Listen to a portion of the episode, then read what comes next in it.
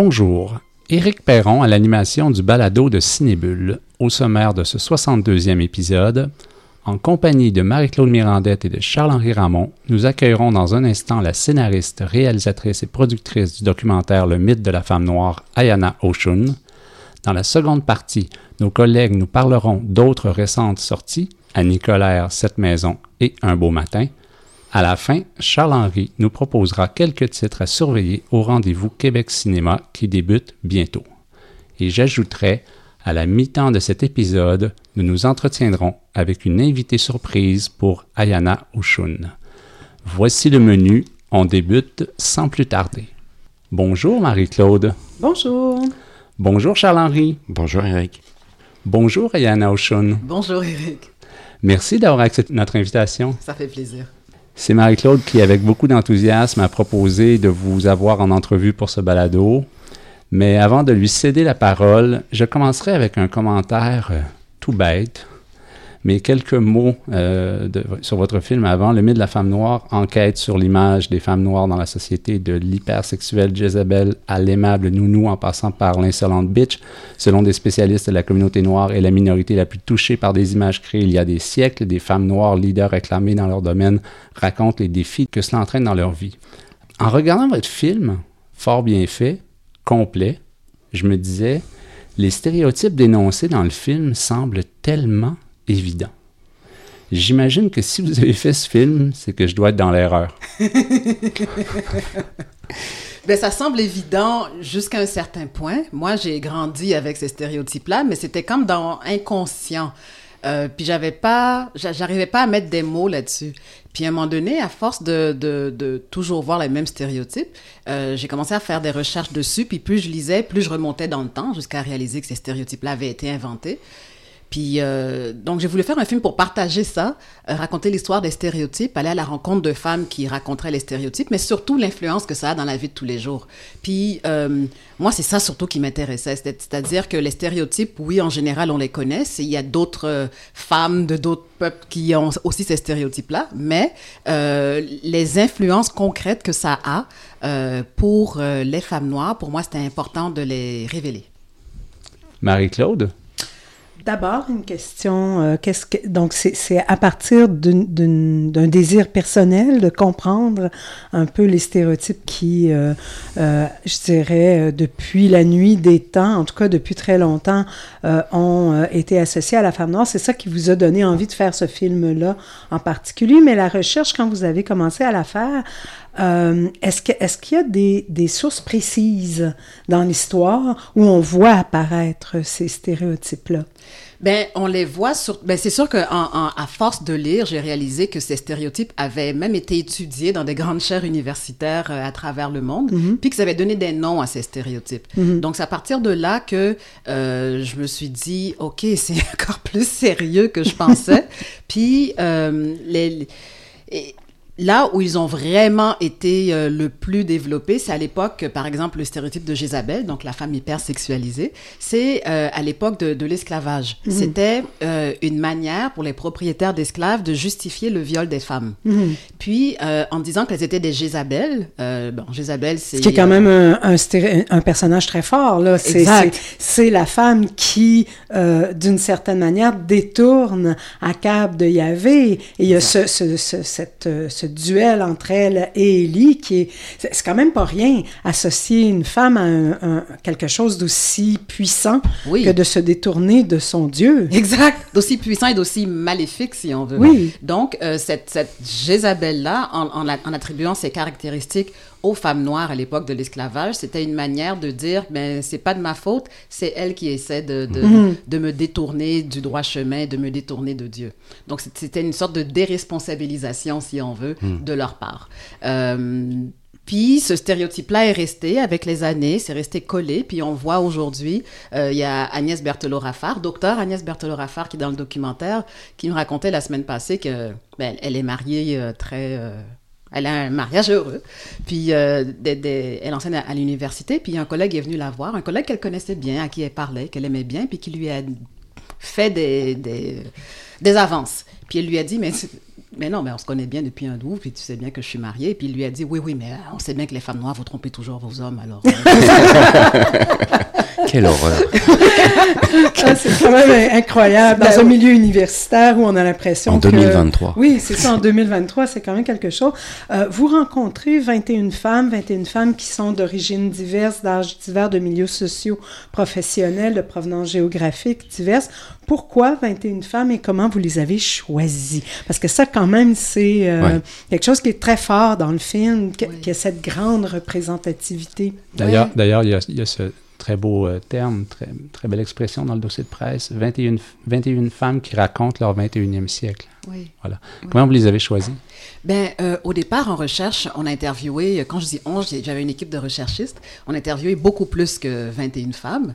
Euh, donc, il y avait beaucoup de, de, de désir de se raconter puis de, dire les choses, mais c'était impossible euh, de toutes les couvrir pendant le documentaire. Puis j'ai aussi interviewé quelques hommes parce que je voulais avoir aussi leur point de vue. Mais en cours de montage, donc, je pense qu'on a interviewé au tournage quelque chose comme 26 personnes, incluant des hommes. Puis en cours de montage, on a vite réalisé qu'il fallait faire des choix. Puis que euh, on a mis les hommes de côté parce que euh, au début, premier montage, ils étaient là, mais on a vite réalisé que d'avoir une parole de femme, euh, de femmes qui parlaient d'elles, pour elles, c'était comme une sorte de prise de pouvoir et de prise de position pour elles-mêmes, que ce point de vue euh, masculin, même s'il était super intéressant, pour nous, la monteuse et moi, Nathalie Lamoureux et moi, c'était important de, de justement tracer cette voie pour ces femmes, par ces femmes. Puis étant donné qu'elles sont si souvent invisibilisées, on trouvait ça bien pour un film qui parlait du mythe de la femme noire, d'avoir juste leur voix. Puis, euh, donc, la manière dont elles, elles ont été euh, sélectionnées euh, au montage, c'est que je, je voulais des femmes de différents accents, de différents âges, de, différents, de différentes provenances, de différents milieux sociaux, De différents différentes types couleurs de cheveux, aussi, ouais, hein. différentes teintes de peau et tout ça. Des femmes qui avaient des, fortes, des, des choses, ben, les, les choses les plus fortes à dire, en fait. Vous avez fait la même chose aussi à peu près à tous les postes importants au niveau de la production. Euh, il y a un nombre important de femmes. Euh, il y a, un statement euh, là qui est affirmé et assumé. Oui, ben je pense que ça s'est fait comme naturellement. J'ai même pas pensé que je voulais engager des femmes, mais quand je présentais, quand je parlais du projet autour de moi, naturellement les femmes ont dit ah oui, moi je participais à ça. Par contre, dans l'équipe de tournage, c'était moitié moitié, c'est-à-dire mon directeur photo, Photo est un homme. homme, Oui, tout à fait. Euh, mon monteur sonore est un homme. Puis c'était super le fun d'entendre leurs commentaires à la suite des journées de tournage parce qu'ils disaient Écoute, moi, j'ai rien à voir avec les femmes noires, c'est sûr. Mais non seulement les, les- les- les choses qu'ils apprenaient pour eux, c'était très marquant. Cette obsession du cheveu, pour eux, ils n'en revenaient Mm. pas. Ils appelaient ça obsession du cheveu. Oui, oui, tout à Puis, fait. euh, cette manière aussi de... de, de tout- tout- toutes ces influences des stéréotypes, c'est des choses qu'ils avaient pas du tout euh, conscientisées au départ, puis ils disaient qu'ils allaient faire des ponts euh, différemment dorénavant avec les femmes en général, puis les femmes noires en particulier. Ouais, mais je trouve que c'est ça qui est extraordinaire avec le film et qui, euh, pour nous euh, hommes, euh, le rend indispensable, c'est que justement il ouvre les yeux sur des sujets qu'on n'a vraiment pas l'habitude d'intellectualiser. Mhm. Tu sais, le rap, la coiffure, la couleur de peau, on n'a pas du tout l'habitude de le voir. Euh, Il y, a un- il y a un autre sujet, enfin il y a un autre point qui est, qui est très intéressant, c'est la mixité des personnes qui parlent. On est dans des artistes, on est dans des dans des intellectuels, on est dans des scientifiques, on est ce qui fait que ça donne une, une couverture très très large euh, à, à l'approche euh, des, des, des, des sujets abordés. Exactement. Puis c'est ça qu'on voulait. Puis, c'est... Puis au, au départ, je m'attendais à... euh, en fait, je voulais avoir beaucoup plus de, de voix divergentes, mais en général, tout le monde disait la même chose. Puis j'essayais de les provoquer, à dire, ben oui, mais... Donc, il y a, il y a certaines divergences par rapport, euh, par rapport à certains sujets. Par exemple, certaines femmes disent que... Anastasia Marcelin, par exemple, l'activiste, dit que pour elle, les femmes au rap, comme Nicki Minaj et tout ça, non, elle veut rien savoir. D'autres disent, ben non, ben ces femmes-là ont leur place, mais le problème, c'est qu'on ne voit que ça. Ouais. Donc, Ouais, ça dépend des, la- des- la- des la- points de la vue. visibilité. Oui. Euh, un autre truc, bon, moi, ça, c'est des sujets à, propos desquels je suis peut-être un peu plus, bon, étant femme, déjà, en partant, et m'intéressant à la fois aux études féministes et à tout ce qui est études euh, queer euh, et autres, on, en vient à voir peut-être une diversité plus grande. Mais moi, un truc qui m'a beaucoup, beaucoup surprise et que j'ai trouvé difficile à expliquer, c'est quand vous abordez la question que, que ces stéréotypes-là sont aussi présents à l'intérieur de la communauté noire et qu'il y a une discrimination qui existe sur la base de la couleur de la peau et des cheveux chez les Haïtiens, par exemple, mhm. chez qui une femme qui a la peau plus claire, les cheveux lisses, est considérée plus belle euh, qu'une femme qui a les cheveux crépus et, fonce, et une peau foncée. Euh, cette espèce de colorisme-là, si on peut l'appeler comme ça, c'est quand même révélateur de la puissance des stéréotypes blancs qui ont été carrément euh, ingérés par la communauté noire. Tout à fait. Ça a été des de conditionnement. Puis c'est la raison pour laquelle on les retrouve si forts, c'est qu'ils ont été internalisés, ils ont été intégrés. Puis euh, de les re-questionner, euh, c'est quelque chose. Hier, j'étais par exemple au cinéma Beaubien euh, pour un question-réponse avec l'audience. Puis il y, y avait une jeune femme noire euh, qui me disait que c'est la première fois qu'elle voyait des femmes à l'écran s'exprimer de cette manière-là. Puis ça, c'est des choses qu'elle avait vécues avec sa mère. Sa mère lui a dit, écoute, euh, voici des savons éclaircissants, tu vas les utiliser parce que tu vas, ça, ça va être plus facile pour toi dans la vie. Mhm. Puis euh, elle les a utilisés pendant quelques années, et sa mère aussi. Et éventuellement, elle a arrêté parce que ça lui faisait mal. Puis en voyant le film, en voyant ces femmes parler, en voyant par exemple aussi euh, l'exemple de la petite sœur de Diane. Mhm. Euh, c'est très touchant. Oui, qui parle de sa petite sœur et de tout ce qu'elle a vécu quand, quand, elle était petite, exactement, la petite Chloé. Euh, cette femme-là, hier, qui était là, elle se reconnaissait beaucoup en cette petite sœur, beaucoup en ces femmes qui se sont, qui ont essayé de se blanchir la peau. Puis euh, c'était quoi la question? mais que c'est tellement euh, intégré que c'est euh, même par la communauté noire. Tout à fait, tout à fait. Puis il y a même une femme hier qui me disait que dans le fond, c'est du racisme internalisé. Que même à l'intérieur des communautés noires, cette, cette, espèce de rejet de soi-même et cette espèce de haine de qui on est est aussi présente. Et d'ailleurs, il y, a, cette scène avec la, la toute petite jeune fille noire. Avec les poupées. Les poupées. Ah oui. ça, mais c'est, mais c'est ah, là, on a un exemple euh, frappant de ça. Là. Oui, puis ce qui est frappant aussi, c'est que le, ce test de poupée-là a été fait euh, souvent au cours des, des, dernières décennies, mais en général, on demande aux, petites filles noires quelle poupée est la plus belle, la blanche ou la noire. Dans ce cas-là, on lui a demandé laquelle est la bonne. Plus méchante. La plus méchante. Donc, c'est au niveau intérieur. C'est encore, encore, ça va encore plus loin. Puis elle a dit que c'est la poupée noire qui était méchante, puis que cette poupée-là lui ressemblait. Parce que, parce que ça me permet de oui, il y a 21, 21 femmes qui témoignent, mais il y a énormément d'archives également insérées dans le documentaire et celle-là est vraiment frappante. Charles-Henri? Oui, oui, oui, non, c'est, c'est, c'est extraordinaire de voir à quel point justement cette, euh, euh ce, ce, problème-là, il est profond. Mm-hmm. euh, c'est, c'est aussi très triste. Moi, cette scène-là, elle a failli me faire pleurer. Mais elle n'est est... est pas unique euh, au noir. Hein. Je me souviens d'avoir vu dans euh, un film qui portait sur la représentation des, des Amérindiens dans les films western où on montrait une, des extraits d'études d'archives où les petits-enfants amérindiens criaient euh, yé, yé quand les cow-boys arrivaient pour tuer les Amérindiens. Ah, oui. C'est, euh, ça, ça, ça, démontre quelque chose des, du, de, de, de, cette espèce d'intériorisation de soi comme étant une image négative, une personne en négatif. C'est... Puis on ne sait pas d'où ça... Ben comment comment dire? Ben, Cette petite fille-là, en fait, où est-ce qu'elle a vu ça? Je veux dire, elle hmm. avait quoi, 6 ans maximum? Comment ça se fait qu'en 6 ans, elle, avait déjà intégré Comment elle l'a appris, oui. Exactement. Absolument. Puis c'est la même chose avec euh, Geneviève Young qui, euh, qui dit devant son gâteau d'anniversaire avoir souhaité euh, être, une, être blanche. Oui. Elle est déjà, elle, métisse. Exact, exact. Et, et c'est, on ne peut pas s'imaginer euh, ce genre de, de, réflexion chez une enfant de 4 ans. Exactement. Encore une fois, d'où ça vient? Puis elle a dit, elle n'a jamais vraiment été victime de racisme quelconque là où elle vivait. sa famille était une famille euh, bonne avec elle et tout ça, mais elle ne sait pas. C'était son soi le plus profond, puis elle était profondément triste quand le lendemain matin, elle découvrait que ses cheveux étaient pareils, sa peau était pareille, puis euh, elle saillissait. C'est vraiment à l'âge de 39 ans euh, qu'elle raconte avoir fait toute une sorte de voyage initiatique pour essayer de d'aimer sa partie noire. Hmm. On dit souvent qu'un documentaire s'écrit au montage. Est-ce que euh, la structure était déjà définie au départ, euh, en commençant avec les stéréotypes liés à la sexualité, puis à la fin sur l'importance de la prise de parole? Est-ce que c'était vraiment cette... parce qu'on sent je ne veux pas euh, diminuer l'importance du premier segment, mais on sent quand même une gradation vers quelque chose de plus, plus important, plus, euh, plus majeur. Est-ce que tout ça était défini? Au départ, oui. Au départ, je voulais commencer par Jézabel, la nounou et ensuite la femme en colère. Ça, c'était défini à l'avance.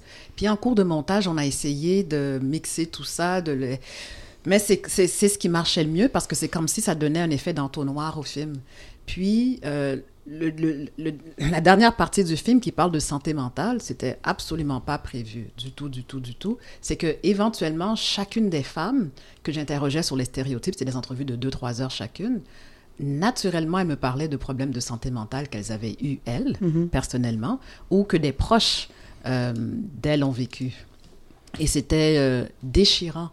Puis euh, en montage avec Nathalie, on, on s'est dit, est-ce qu'on traite? Parce que si on traite, il fallait. Ben, c'est des conséquences, c'est des ben conséquences. Ben oui, mm. puis il fallait, il, fallait y aller, puis on a dit, OK, il y a d'autres parties du, du, film qui existent qu'on a enlevées pour pouvoir euh, traiter de cette partie-là. Il y, a un autre segment que moi j'ai trouvé particulièrement intéressant. Je crois que c'est euh, Agnès Berthelot-Raffard qui l'amène sur euh, la question de l'image de la femme noire dans la musique actuelle et comment, tantôt, euh, vous avez mentionné Nicki Minaj, Cardi B aussi, comment elles ont intégré à la fois cette espèce d'image de la femme noire hyper sexualisée à travers le twerking et de la femme noire en colère, agressive. On, on peut se demander euh, si c'est euh, de leur part une, réelle prise en charge de leur corps ou une énième, euh, je dirais, reproduction du stéréotype de Jézabel qu'on voit aussi dans les vidéoclips de rappeurs, de chanteurs hip-hop. Il y a quelque chose qui, qui, crée un malaise, moi, quand je vois ces vidéos-là.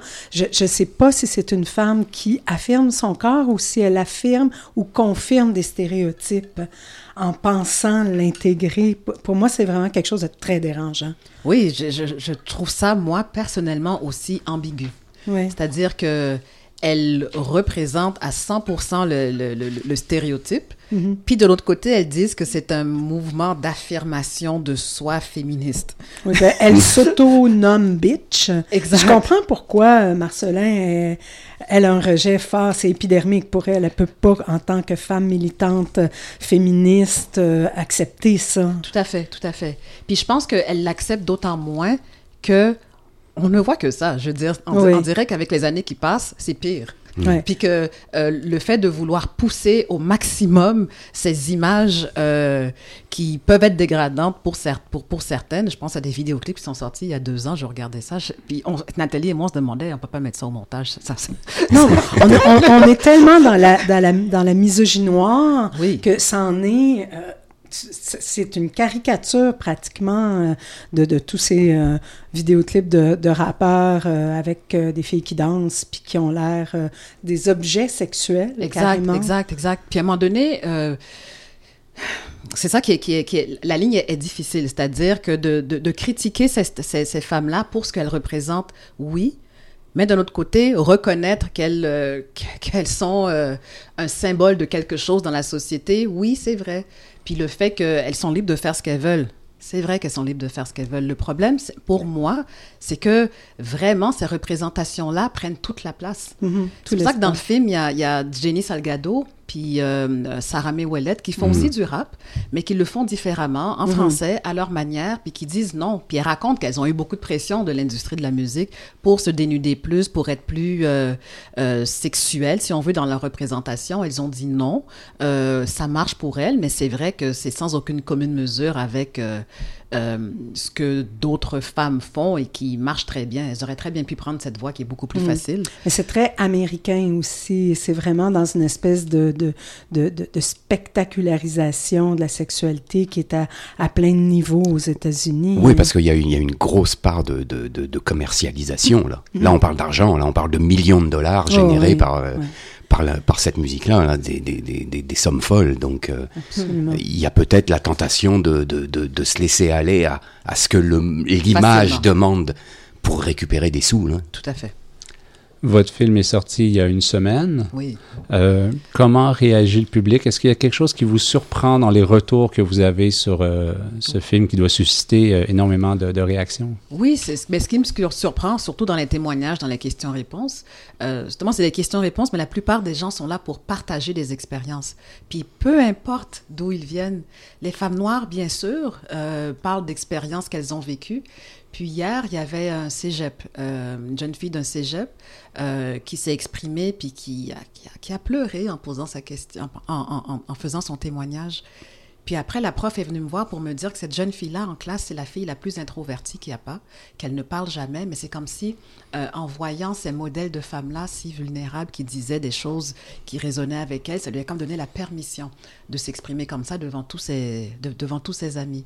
Euh, il y a une blonde euh, qui est venue me voir aussi, puis qui a dit, bon, ben moi, le film m'a touchée parce que je suis dans le milieu des sciences, puis j'ai des collègues qui, qui, me disent que c'est pas la place d'une femme, même aujourd'hui, elle se fait dire mhm. ça Mm. que c'est un milieu d'hommes, puis que bonne chance, attache ta tuque, ma belle, parce que euh, ça, ça, ça ira pas bien tes affaires parce que tu es une femme. Puis elle m'a dit que ces témoignages-là, lui, euh, elle aussi, ça l'a beaucoup touchée parce qu'elle se reconnaissait dans ces histoires-là. Il y a un homme, la semaine passée, un homme noir, euh, à la fin du question-réponse, il a pris le micro. Puis lui aussi, il a éclaté en sanglots, ce qui se fait pas chez, les communautés noires pour, un homme. pour un homme.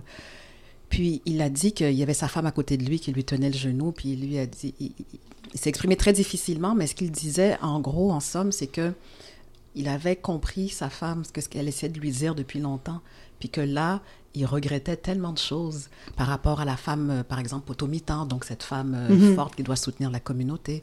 Euh, donc tout ça, c'est du bonbon pour moi. Un jeune homme ben blanc qui est venu me voir aussi hier, qui m'a dit des choses qu'il a entendues.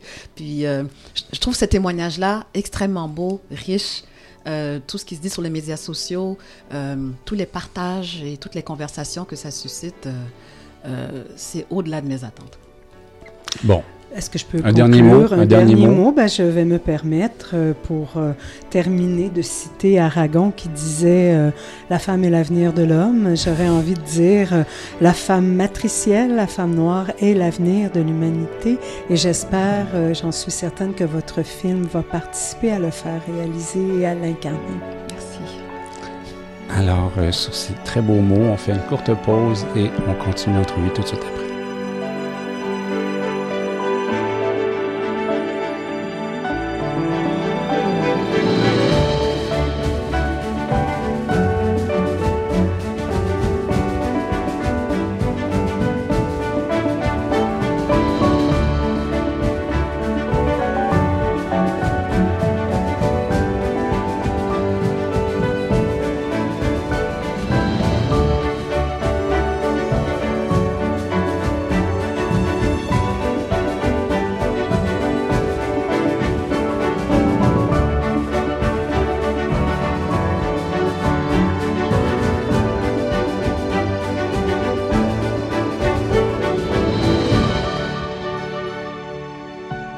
De l'entrevue avec euh, Ayana Oshun, mais cette fois sous l'angle d'une tournée dans le réseau Plus de l'Association des cinémas parallèles du Québec. On rejoint au téléphone Sabrina Merceron, coordonnatrice du Cinétoile de Carleton-sur-Mer et vice-présidente du conseil d'administration du mois de l'histoire des Noirs. Pourquoi j'ai invité Sabrina? C'est parce qu'elle est à l'origine de cette petite, mais quand même importante, tournée dans l'Est du Québec. Donc, ça va se dérouler du 21 mars au 24 mars. Euh, on espère hein, que, euh, Ayana, vous n'aurez pas de neige, parce qu'on est encore en hiver. Mais euh, donc, Rimouski le 21 mars pour Paralœil, Carleton-sur-Mer, 6 étoiles, donc à trois pistoles le 23, toujours sous la responsabilité de Paralœil. Et le 24 mars à Saint-Jean-Port-Joli pour le ciné-club L'Imaginaire. Pourquoi as-tu souhaité... Bonjour Sabrina d'abord. Bonjour Eric, bonjour Ayana. Bonjour Sabrina. Pourquoi, euh, Sabrina, euh, as-tu souhaité programmer le mythe de la femme noire? Alors, c'est très simple, c'est parce que moi déjà, je suis d'origine haïtienne, donc pour moi, c'était une évidence de programmer ce film-là. Je fais également un projet avec la MRC Avignon dont fait partie Carleton et euh, pour justement faire une tournée dans les écoles avec Mariam Ndiaye et Renzel Dashington pour justement aller parler aux jeunes Gaspésiens de diversité, mais de manière ludique et puis euh, euh, très interactive. Donc, de passer ce film, de passer ce film chez nous à Cinétoile était pour moi euh, une évidence ça va être finalement l'événement grand public, la projection de ce film. Le, ben, ça va être effectivement un événement grand public. On va faire beaucoup de pubs autour de ça. Euh, donc, euh, on espère avoir euh, un, bon, un bon nombre de, personnes qui viendront. Alors, transparence totale, je suis impliqué dans Cinébule, mais je suis également coordonnateur du Réseau Plus pour l'Association des cinémas parallèles du Québec.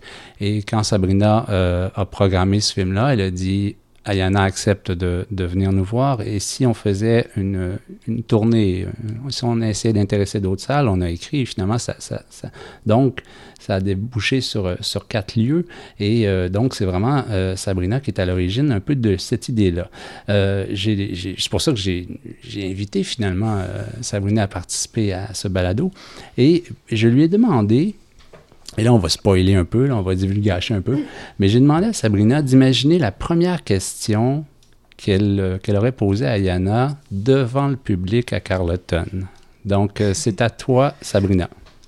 Alors, Ayana, euh, bien évidemment, je t'ai approché sans vraiment avoir d'espoir que tu acceptes de venir présenter le film parce qu'on est quand même très loin des grands centres, mais tu as accepté avec beaucoup de générosité, de gentillesse de venir nous rencontrer à Carleton-sur-Mer. Pourquoi avoir accepté de venir nous rencontrer alors qu'on est si loin et dans une société qu'on peut dire beaucoup moins cosmopolite que les grands centres urbains de, à Montréal, Québec, etc. Oui, mais c'est parce que je suis aussi comédienne. Puis euh, j'ai fait la, tournée des régions avec une pièce qui s'appelle Le Dernier Sacrement de Denis Bouchard. Puis on est passé par toutes ces régions-là, puis j'étais très sensibilisée à la, à la, réalité des régions, au fait qu'il euh, y a plusieurs... Euh, plusieurs artistes qui étaient appelés à aller en région, puis il y en a qui refusaient parce que c'est trop loin, puis que donc les gens des régions n'avaient pas le même accès euh, que les gens de Montréal ou Québec à certains euh, produits culturels. Puis c'est une région que j'avais adorée en plus euh, quand j'étais allée en tournée avec Denis. Puis, puis pour moi, tu sais, comme artiste, c'est sûr que tu veux que le film soit vu par le plus grand nombre. Euh, tu veux euh, connecter avec le plus grand nombre, puis à ma mesure, euh, je sais que c'est une goutte dans l'océan, mais tu sais, je veux quand même essayer de transformer un peu les mentalités. Puis je pense que de le faire en région aussi, c'est une, c'est une manière de contribuer à ça. Mais Ayana, je pense qu'à Carleton, vous allez avoir beaucoup de gens dans la salle. parce que, bon, Sabrina est une battante. Mm-hmm. Et aussi, ils font ça en partenariat avec New Richmond. Avec le Cinébabine de New Richmond, qui, euh, qui, est partenaire donc dans cette euh, projection à Carleton. Et je pense qu'avec euh, leur pouvoir de persuasion, je pense qu'il va y avoir beaucoup de gens à Carleton. Alors, j'ai très hâte de les rencontrer, ça va être fun. Exact. Et puis Carleton est, une, est un pôle culturel dans la région en plus, et les gens sont très, très friands de, de, produits culturels. Donc, je pense qu'on va avoir quand même pas mal de personnes. Donc, je te remercie énormément d'avoir de, d'avoir accepté notre invitation et puis et New Richmond aussi. Ça fait tellement plaisir, Sabrina. Merci. Sabrina, tu avais une autre question. Oui, j'avais une autre question. Alors, je tiens à te féliciter, Ayana, parce que j'ai reçu ce matin un, un, courriel de Louis Dussault qui annonce que ton film est dans le top 20 du box-office québécois. C'est exceptionnel pour un film qui a, qui a avec un sujet si spécifique. Ouais, documentaire. Un documentaire. documentaire dans ah, ben cinq salles. non, mais c'est incroyable quand même. Alors, Louis Dussault, qui est le distributeur, donc K-Film. Oui, voilà. Exact. Qu'est-ce que tu penses que ça dit sur notre société finalement? Ah, ben, ça dit que, que les gens sont prêts. C'est ça que ça me dit. Parce que quand je déposais le film, on me disait que c'est très niche comme sujet. Mais ah. finalement, dans, dans, dans, les salles, il y a tellement plein de monde. Il y a des gens qui vont rarement au beau bien, puis que là, qu'ils y vont. Euh, fait que c'est le fun d'avoir ce nouveau public-là qui s'intéresse à ces films-là. Puis moi, quand je fais des questions-réponses, euh, quand les gens devant moi, je veux dire, il y a une partie qui est noire, bien sûr, mais il y a toute l'autre partie qui sont des blancs, des latinos, des autochtones qui viennent voir le film. Fait que je trouve ça vraiment le fun. Puis ça, ça, ça prouve que le public est prêt c'est toujours plus, ils sont toujours plus près qu'on le pense, que, que, les institutions le pensent, mais je veux dire, les gens sortent, ils sont curieux. Fait que ça, ça dit que le progrès est là, le progrès a eu lieu, puis qu'il continue. C'est fantastique. Je te remercie énormément, Ayana. Merci, Sabrina. Et on se voit le 22. À très bientôt. Alors, Sabrina, maintenant, il ne te reste plus qu'à prier pour... Euh, que le temps soit beau. Mais jusqu'à présent, on a été gâtés. Oui. Oui, ben on, va souhaiter que toute la neige euh, se passe en ce moment. Nous, on a une petite tempête là ici, donc on va souhaiter que ça se passe avant que tu arrives. Merci. beaucoup, Sabrina, pour cette courte participation. Merci. Merci. Au revoir. Salut. Bye.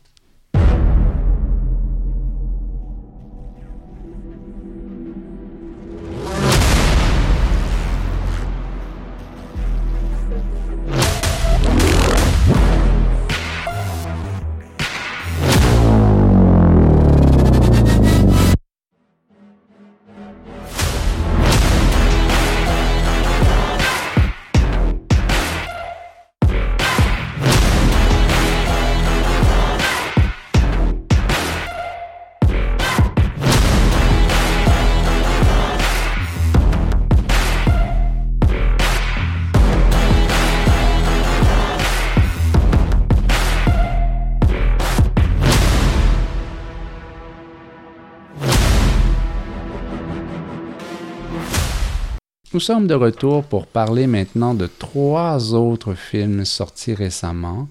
On commence avec Charles-Henri et Annie Colère. Charles-Henri.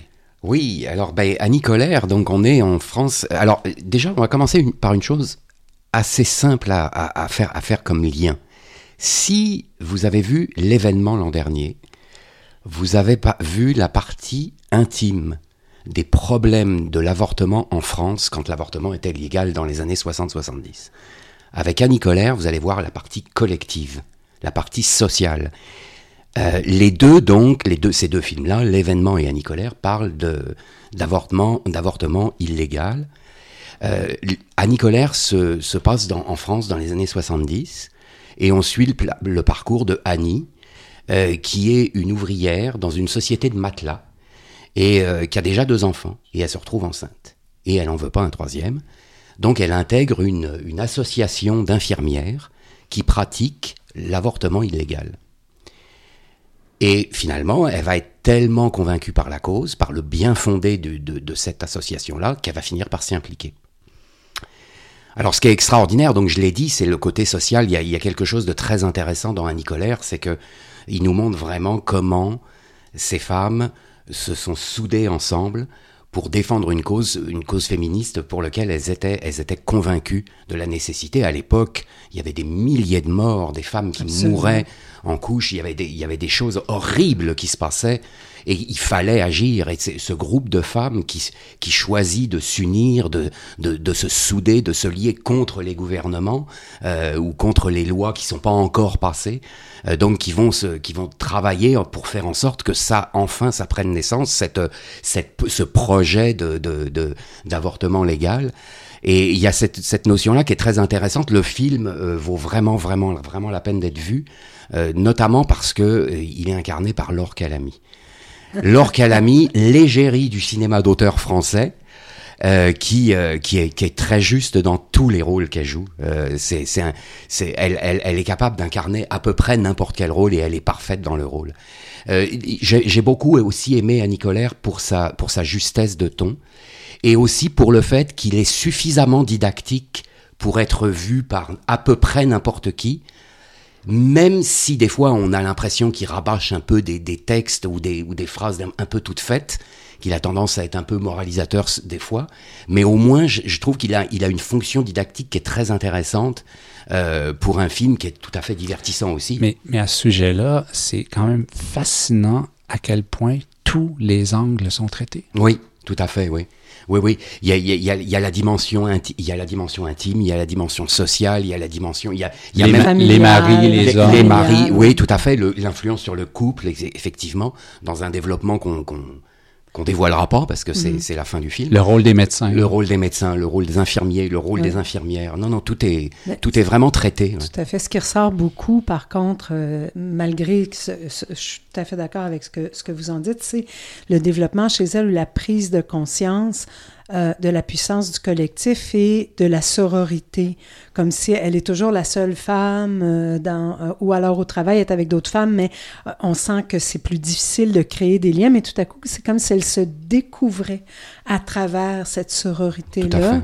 Et elle découvre une passion pour quelque chose qui est plus grand qu'elle et elle a envie de collaborer à la société. Et elle est travailleuse dans une usine qui fait des matelas dans un village de France et tout à coup, elle va se retrouver à, euh, à rêver plus grand pour elle-même et pour sa communauté. Mm. Et ça, c'est vraiment magnifique. C'est Oui. très habile dans le scénario de voir comment elle se fabrique finalement? Oui, tout à fait. Oui, parce que bon, on, on va pas, on va pas trop Non. aller, aller Non, non. en Non. avant, mais effectivement, elle se transforme euh, euh, au- un peu avant la fin du film. Là, elle finit par euh, suivre une voie euh, beaucoup plus grande qu'elle, en effet.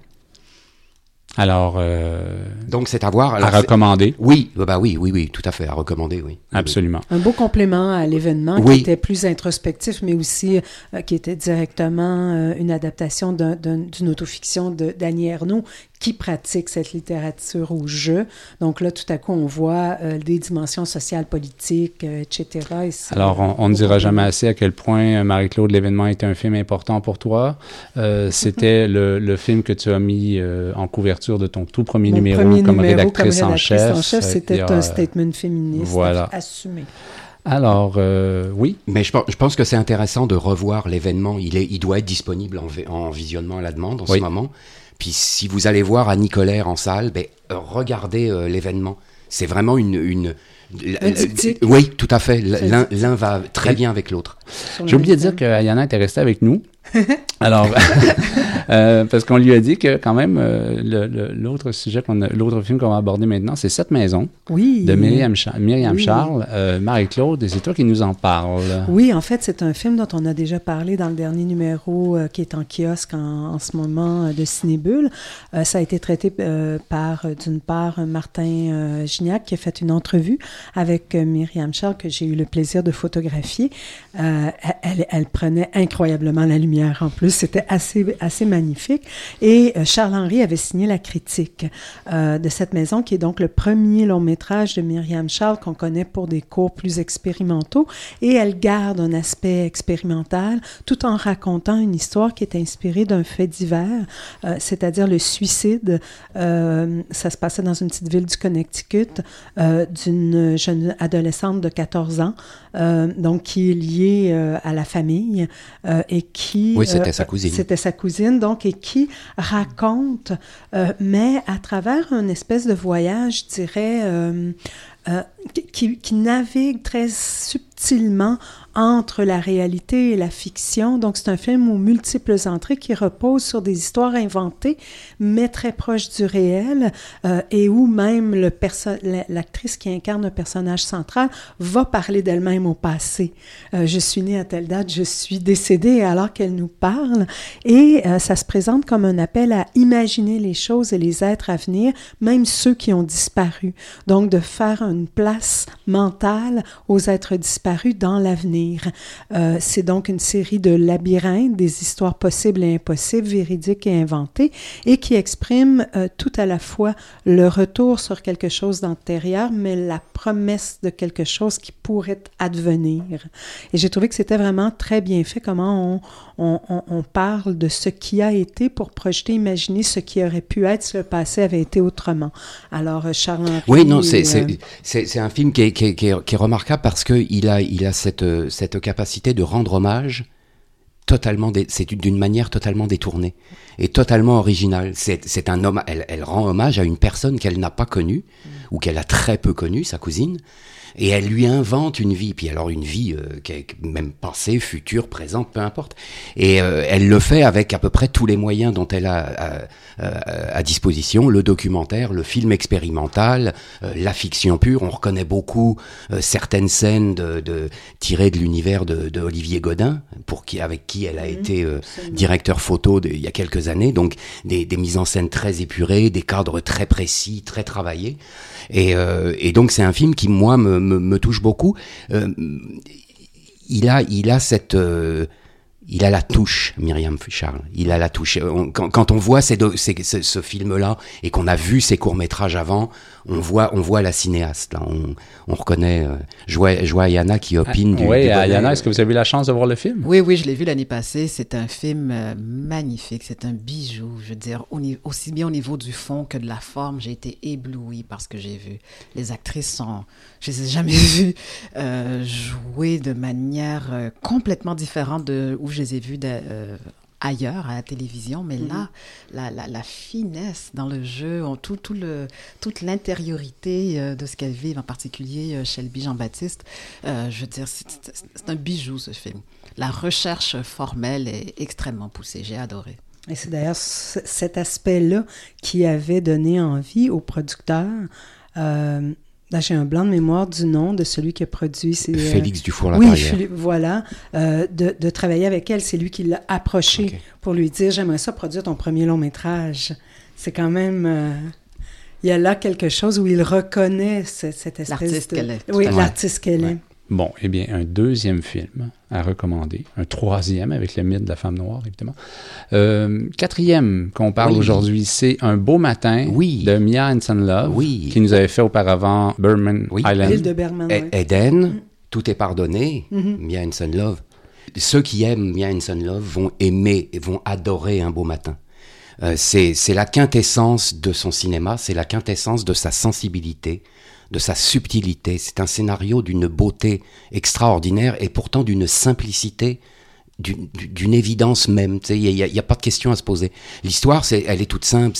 C'est une femme traductrice. Elle a 35 ans, elle a une petite fille qu'elle élève seule. Léa Seydoux. Léa Seydoux. Et euh, elle, elle, est, elle, est, elle a deux, il y a deux grosses affaires qui se passent dans sa vie. Il y a son père qui est en train de mourir de la maladie d'Alzheimer ou d'un dérivé de la maladie d'Alzheimer. Et puis il y a un ancien ami qui revient la voir dans sa vie, puis qui réapparaît dans sa vie, et avec qui elle peut imaginer le développement de quelque chose qui serait plus léger. Et plus, Melville Poupeau? Melville Poupeau, exactement. Euh, alors, donc, il y, a, il y a trois choses attachantes, enfin, il y en a plus que ça, mais moi j'ai retenu trois choses attachantes dans le film.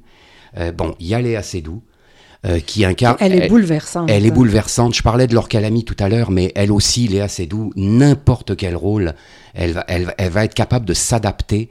Euh, là, elle a un rôle tout en finesse, tout en délicatesse, et, et qui, qui, est très difficile parce qu'en même temps, il est très crédible, très naturel, très simple. Il y a, il y a presque pas, et là je, je vais me faire tirer des roches, mais il y a presque pas de jeu d'acteur dedans. Il y a vraiment juste à être soi et, à, et à, se couler, à se couler dans un personnage qui pour, qu'on pourrait connaître, qu'on pourrait croiser. Ce qui, est, ce qui, est, très difficile. Ce qui est excessivement difficile, effectivement. Euh, et donc il y a, euh, il y a bon, alors il y a Melville Poupeau qui lui aussi est très juste.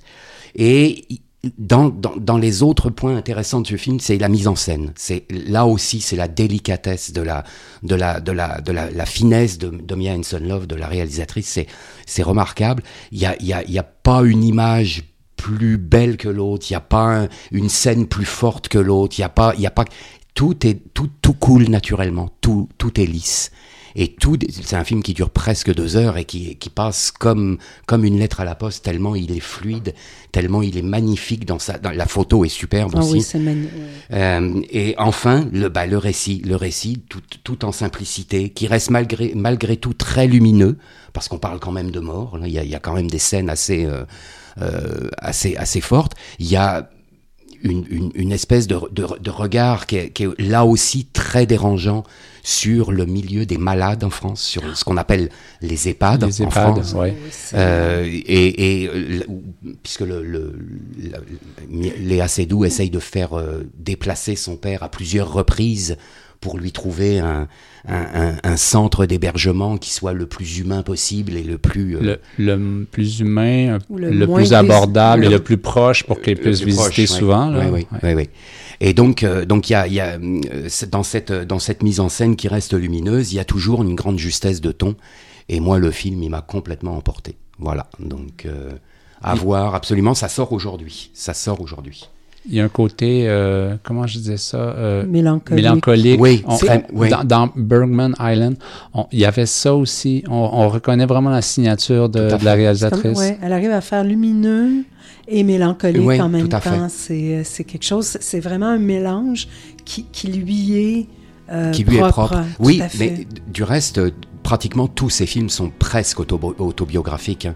Donc elle met énormément d'elle dans un récit, euh, elle se met à nu presque dans ce, dans ce récit-là. Donc euh, Ben, D'ailleurs, c'est ça. Elle disait qu'elle avait eu l'idée de ce film au moment où elle cherchait une place pour son père. c'est ça, c'est ça. Oui, oui, oui, oui, tout à fait.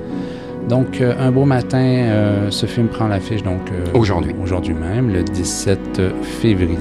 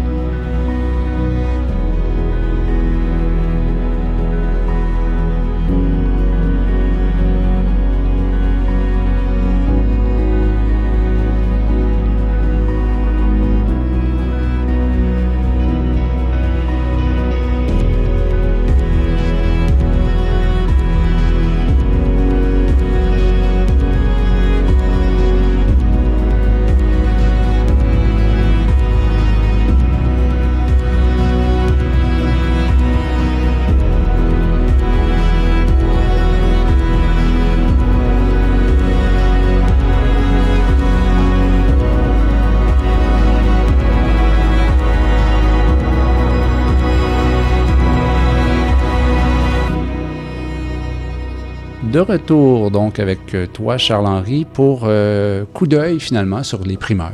Oui, Sur quelques primeurs euh, des, des rendez-vous Québec Cinéma du 22 février au 4 mars. oui, effectivement, la 41e édition, on a eu la, la semaine dernière, ou il y a quelques jours, on a eu la, le dévoilement de la programmation. Moi, l'intérêt de- des rendez-vous, c'est qu'évidemment, on peut revoir euh, tous les films de l'année. D'ailleurs, Sept maisons et Le mythe de la femme noire seront présentés. Euh, on peut voir des primeurs, des primeurs qui vont sortir en salle. Alors cette année, bon, le film d'ouverture, c'est Le Plongeur de, de Francis Leclerc. On verra aussi Frontières de Guy Edouin, euh, Crépuscule pour un tueur de Raymond Saint-Jean. Mais il y a quelque chose de formidable avec les rendez-vous, c'est qu'on peut y voir des films qu'on ne verrait pas en salle. Euh, Il y a beaucoup de films qui sont présentés. euh, J'en ai, je vous en ai pris trois là aussi, mais euh, il y a beaucoup de films qui sont présentés et qui n'auront probablement pas de sortie commerciale. Donc c'est le, moment idéal. Et c'est souvent des films indépendants, des projets assez particuliers. Donc les trois que j'ai que j'ai choisis, le premier, c'est Les pas d'allure d'Alexandre Leblanc.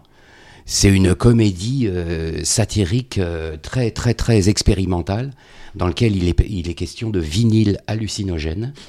Euh, et, qui, suit la soirée d'un jeune d'un trentenaire qui explique à sa blonde comment il a intégré un groupe terroriste pour se venger d'un propriétaire de radio poubelle. Voilà. Alors bon, rien qu'en disant ça, on imagine un peu que c'est complètement tordu. On rit beaucoup. Ça a été présenté à Fantasia et ça jouera au, rendez-vous. Ne, ne les ratez pas ces films-là parce que vous les verrez probablement pas ailleurs. Le deuxième, c'est beaucoup plus euh, euh, beaucoup plus sombre. Euh, c'est Projet Pigeon, euh, un long métrage réalisé pendant la pandémie par Emmanuel Schwartz avec euh, une école de finissants. Le- je crois que c'était Oui. le- le- le- l'école Lionel Groux. Oui. Le, cégep Lionel oui, Groux. le cégep Lionel Groux de Sainte-Thérèse. Et donc ça a été tourné pendant la pandémie. L'histoire, est, elle est là aussi très simple. C'est un groupe de, de, de finissants d'une école de théâtre qui apprend qu'un des leurs euh, a mis fin à ses jours. Et donc, pendant une heure et quart, une heure et demie devant la caméra, ils vont remettre en question leur pertinence, leur rôle par rapport à, à ce groupe-là, euh, leur implication par rapport à l'art. Euh, c'est, euh, si vous connaissez Emmanuel Schwartz, vous, vous reconnaîtrez son amour pour les mots. C'est quelqu'un qui adore les mots et en plus, là, il a l'avantage de les filmer merveilleusement bien. C'est un film en noir et blanc, ça a été présenté, c'était en ouverture du FIFA l'an Oui, dernier. oui, oui, oui. Et enfin, Alors, alors c'est pas des primeurs. Tantôt, je disais ça, non, mais euh, c'est des, c'est- ils sont rares. Ils sont rares. Ce sont des films effectivement qui sont des primeurs entre guillemets. euh, euh, à voir. C'est ça, c'est pas- ça. Il n'y a pas de niche pour ça. Il n'y a pas de niche et il n'y a pas de distributeur, donc Ouais, euh, voilà, voilà. faut pas Ça- les rater. Ça explique. Le troisième. Le dernier, c'est Kaizoa de Kavena Batian. Alors ça, c'est ça, c'est un, c'est un coup de cœur du FNC de l'an dernier. Euh, c'est 68 minutes de d'immersion dans la culture haïtienne. On, on a de la danse, on a du chant, on a des contes vaudous, on a euh, on a tout ce qu'on veut. On a y- y- Kavena Batian est un est un est un musicien à la base et ça se sent. C'est 60. Alors c'est un documentaire, mais en même temps c'est pas un documentaire, c'est une expérience où sur grand écran on va on va assister à à peu près tout dans les arts populaires euh, de la culture haïtienne. C'est vraiment fascinant. C'est 68 minutes, ça passe comme une lettre à la poste là aussi, et il faut vraiment le voir. Ça c'est pareil, ça pourra pas sortir en salle, donc il faut vraiment euh, vraiment ne pas le rater. Kaizoa. Ayana a pris des notes. Oui, Ayana Voilà. prend des notes. Elle prend des notes parce qu'il faut absolument, il faut absolument que tu le vois. Ah, certain. Katzoa. OK, ra- rappelle-nous le titre, là. Kaizoa euh, et le, le, le, le sous-titre c'était Laisse les eaux. OK. Alors, pour tout à l'heure, tu as, vraiment nommé au début des primeurs. Donc, on peut aussi ajouter euh, Jour de merde, Ah oui, oui, oui, oui. oui. qui sort le 24 mars, euh, mais euh, qui va être présenté en primeur, donc au rendez-vous Québec Cinéma. Je pense qu'il fait l'objet d'un tapis bleu, il me semble. Oui, oui, tout à fait. Voilà. oui. Et il y aura aussi euh, FI 1.618 ouais, 618 qui est euh, dans la compétition des premiers, deuxièmes longs métrages, donc de Théodore Rouchev, euh, qui est son premier long métrage en prise de vue réelle. Oui, et je vais, je vais, on, on va terminer sur en précisant, il faudrait absolument que vous voyez euh, le, à mon avis, le meilleur film de Jeff Barnaby, cinéaste autochtone décédé trop tôt l'an dernier, euh, Rhymes for Young Ghouls. C'est un, c'est un film qui parle des pensionnats autochtones, mais qui, euh, mais qui le fait d'une façon totalement euh, unique euh, et vraiment très personnelle. OK, ça fait le, ça fait le tour. Oui. Alors, euh, donc, c'est un rendez-vous qui s'en vient. On vous invite à y aller. Euh, merci encore, Ayana, pour euh, Merci ta présence aujourd'hui. C'était passionnant. Merci, Marie-Claude. Merci, Charles-Henri. Merci Ça Eric. fait plaisir.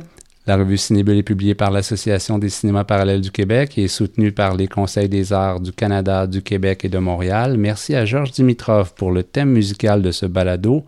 J'ai coordonné, réalisé et animé cet épisode. Mon nom est Éric Perron. Je vous remercie d'avoir été à l'écoute. À bientôt.